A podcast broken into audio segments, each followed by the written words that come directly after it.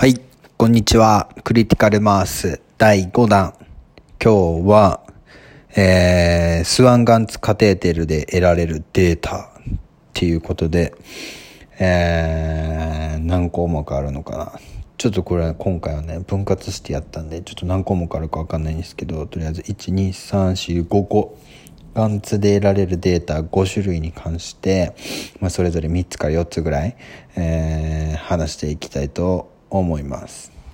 で、えー、スワンガンツカテーテルで得られるデータの一つ目として、まあ、PAP、肺動脈圧、肺動脈圧ですね。PAP、PA っていうかな。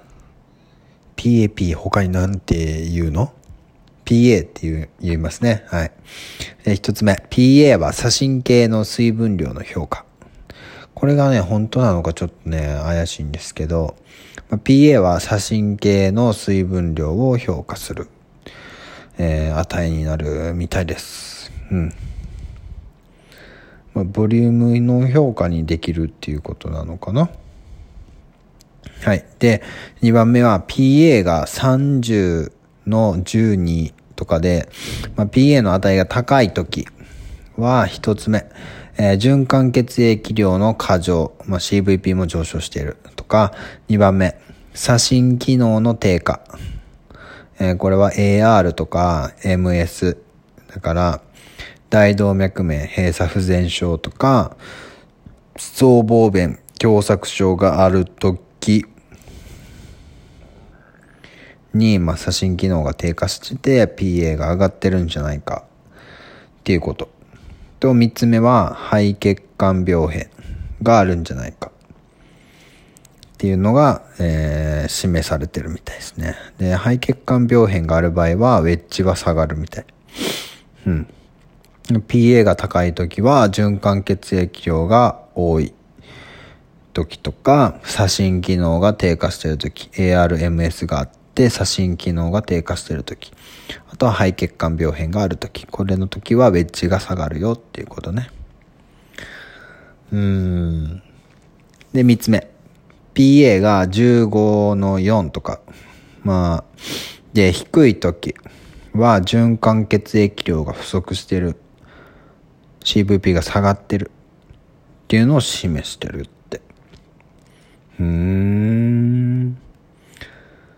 なんか手術後の患者さんって PA めっちゃ高い人とか30とかある人たまにいるよね。うん。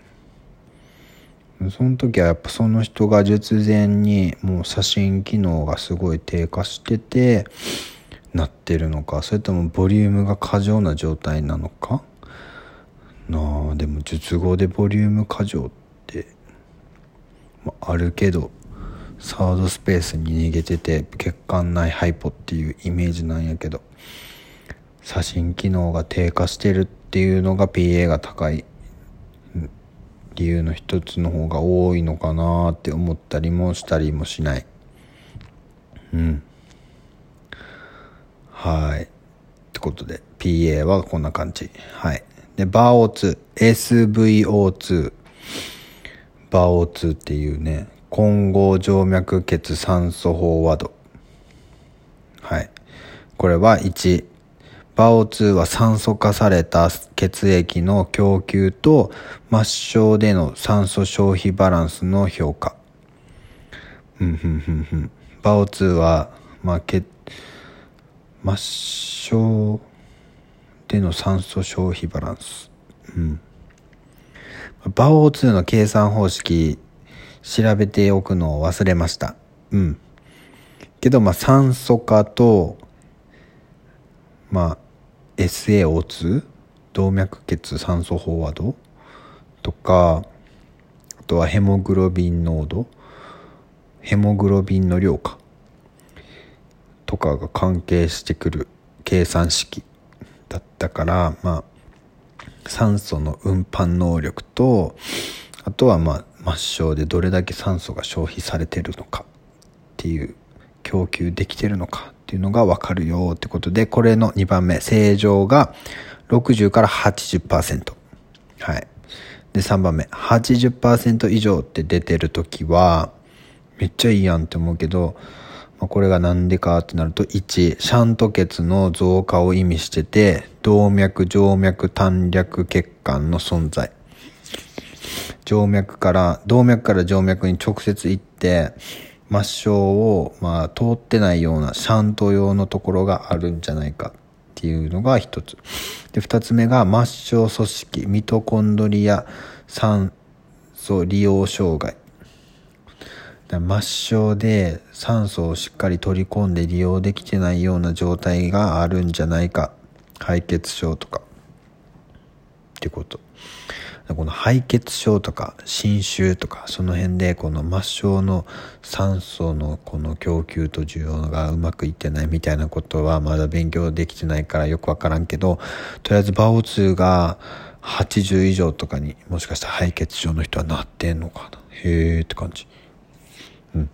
で、4番目、60%以下で酸素供給の減少と末梢、末梢酸素消費の増加がある。ふんふんふんふん。っていうことで、まあ、バオ2が60以下だと、まあ、酸素が足りてないとか、末梢の組織がめちゃくちゃなんか酸素使いまくってるよとかいう指標になるってことで、まあ、一つ目、酸素、肺酸素化の悪化。これはちょっとわかりやすいよね。酸素化が悪くなってる。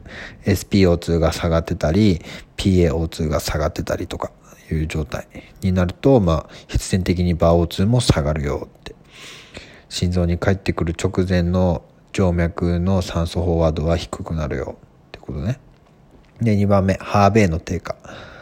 これも出血とかしたりとか、まあ、して、まあ、ハーベイが下がってる時は、まあ、あの、ハーベイ、ヘモグロビンが酸素を運搬するから、この酸素を運搬する能力が必然的に、あの弱くなってるってことやから、まあ、バオ2も下がってくるよっていう。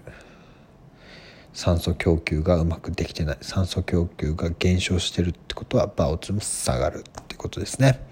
3つ目。心拍出量の減少。なるほど。血圧が下がったりとか、まあ、CI が下がってて血圧が下がってるとか、まあ、そういう状態で、まあ、末梢にあの必要な血液が届けられてないっていうような時にもバオ2が下がると。酸素化は良くても循環がしょぼいとバオ2下がってくる。なるほど。はい。で4番目。代謝の更新。発熱とか。これは末梢組織の、まあ、酸素消費が増加するってことやな。熱が出たりとかあとはまあシバリングしてしまってめちゃくちゃブルブルしてすげえあの代謝が代謝活動が更新してしまって酸素の消費が増えてしまった時はってことね。以上4つ。60%以下の時の原因。だから言うたらこの4つに対してまあ対応をしていけばバオ2が上がってくる。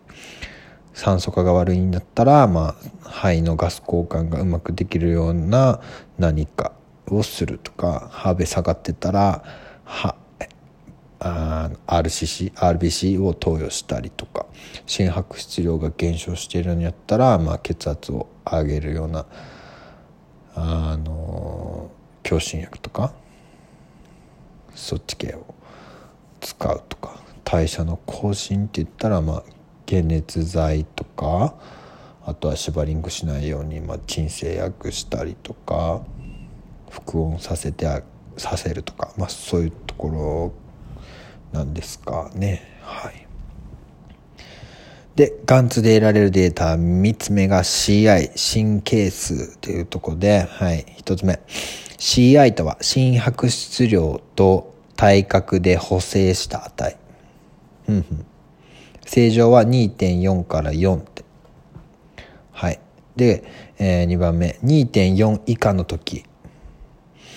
まあ、フォレスター分類やと2.2以下やったけど、まあ、正常は2.4以上ということで、まあ、今回2.4以下の時は、一つ目。心10万心10万両全負荷の減少だボリュームが不足してるよっていうことかな。CVP が下がったり PA が下がったりウェッジが下がってたり EDV って言って拡張器終末容量。心臓が拡張してる時の限界値が下がってる時。まあだからボリュームが下がっしょぼい時はまあ CI も下がってるよ。これやったらまあ普通にボリューム負荷すれば CI は上がるっていうような考えやと思う。で2番目。低心機能に対する過剰全負荷。うん。し低心機能。だからもう心臓が弱ってんのにボリュームを付加しすぎててあのもう心臓が頑張れません。これ以上頑張れませんってなってる時は、まあ、左心室から左心房が渋滞してまあそれから手前が全部渋滞してってみたいな感じで CVP とか PAP とかウェッジとかが上昇してる、まあ、これはまああの全負荷がまあかかいっぱいかかってる。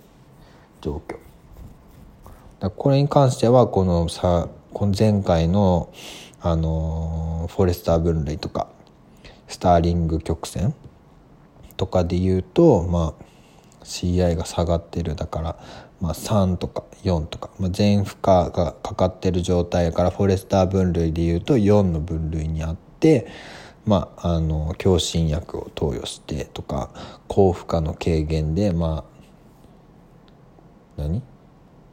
血管拡張させるとかあとは利尿薬を使ってあの4から3に移動できるようにまあボリュームを減らすとか、まあ、そういう感じの対応になるのかな。で3番目。頻脈性不整脈による SV 減少ってちょっとこれね勉強不足。SV っていうのはあの左室拡張器容量 EDV 引く左室収縮器容量 ESV が減少。頻脈でもうめちゃくちゃ速いからなんていうの？しっかり心臓が打ち切れてない？収縮しきれてない？し拡張もしきれてないからこの遅れてる血液量みたいなが下がってる状態。だからまあ遅れる血がまあ SV の減少ってだからつまりあれじゃないの？白質量が下がってるってことやな。多分。は CI 下がるよ、まあ、そうよ。だって白質量が下がるから。CI って心白質量と体格で補正した値って書いてるから、まあ、頻脈で一回白質量が減ると、まあ、SV 減少っていうような言葉でなって、まあ、心拍質量が減ってるから CI も下がるよって、まあ、そういうことですね。はい、で4つ目が静脈性不整脈によるレートの減少ということで、まあ、これもうんこれはさうんこれもさなんか、S、ESV 左室収縮器容量が低下したりとか左室拡張器容量が低下したりとか書いてるけどなんかちょっとよくわからんな。まあ、レートが下がると、まあ、1回に送れる量は増えそうなもんやけどでも回数が減るからこの1分間の心拍質量としては減るから CI が下がるとかそういう感じかなと思ったけど ESV の低下 EDV の低下って書いてるからうん難しいはいでガンツで得られるデータの1234つ目ウェッジ。散々言ってきたウェッジ。PAWP とか PCWP とかいうやつで肺動脈接入圧気入圧接入圧パルパルモナリーアーテリーウェッジプレッシャー。の中のウェッジを取ってウェッジってみんな言ってる。うん。でこれは、えー、1番目。写真室にかかる全負荷の評価。うん。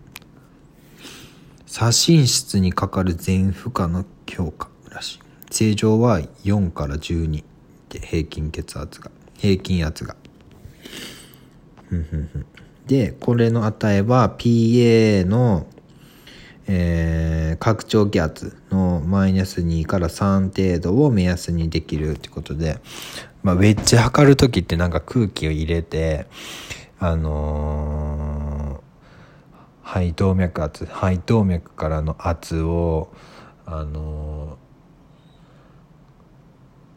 ー、肺動脈からの圧に影響されへんように空気入れてあのそっから先の圧を測るからまあ自分たちはリスクなんていうの？側線とか、まあ、血が遅れへんくなるわけやからそういうリスクが高いから先生しかしてないからあんまり測れへんけど、まあ、PA が常に表示されてる状態やったら PA の下の値拡張器の値を見れば、まあ、大体のウェッジの値がわかるよってことで、まあ、PA さえ出てれば、まあ、大体のフォレスター分類もイメージできるっていうことで。まあ、正常が4から12やから、まあ、フォレスター分類の、まあ、2とか4とかっていうのは18以上ってなってるから、まあ、結構な、あの、全負荷がかかって、ウェットな状態っていうのが、まあ、わかるのかなって感じ。で、まあ、これが、まあ、12以上とかで、まあ、コーチってなってくるわけやけど、この正常が4から12やから。まあ、3番目は12以上で、まあ、1、循環血液量が過剰。なんかこう、CVP とか PA とかが上がってる状態。で、2番目が、まあ、心、写真駆出低下。ってことで、まあ、写真の機能が弱っているってことで、まあ、CI が下がったり、あの SVRI の上昇ってことで、この SVRI の上昇っていうのは、次で喋っていく。うん。で、4番目。えー、ウェッジが4以下で定値の時は何ですか？って、まあ、循環血液量が減少してて、まあ、CVP とか PA が下がってるよっていうことね。なるほど。はい。じゃあ、ガンズで得られるデータ、1、2、3、4、5個目の SVRI。正直自分 SVRI って表示されてんのかがちょっとわかんないし、表示されてんのかな？次出勤したらガンツ入ってる人いたら出てるか確認したいと思うけど SVRI 評価したことが今までありません。はい。すいません。えそんなん申し遅れで言われたこと一回もないんやけどみんな気にしてんのかな？はい。この SVRI、えー、日本語で言うと全末梢血管抵抗係数っていうらしい。SVRI 末梢血管抵抗。で、1番目。えー、血管収縮、高負荷の状態の指標。ふんふんふん。SVRI は高負荷の状態の指標。送り出す先の末梢血管がどんだけ収縮しているか開いてんのかが分かるってことね。で正常が1700から2400。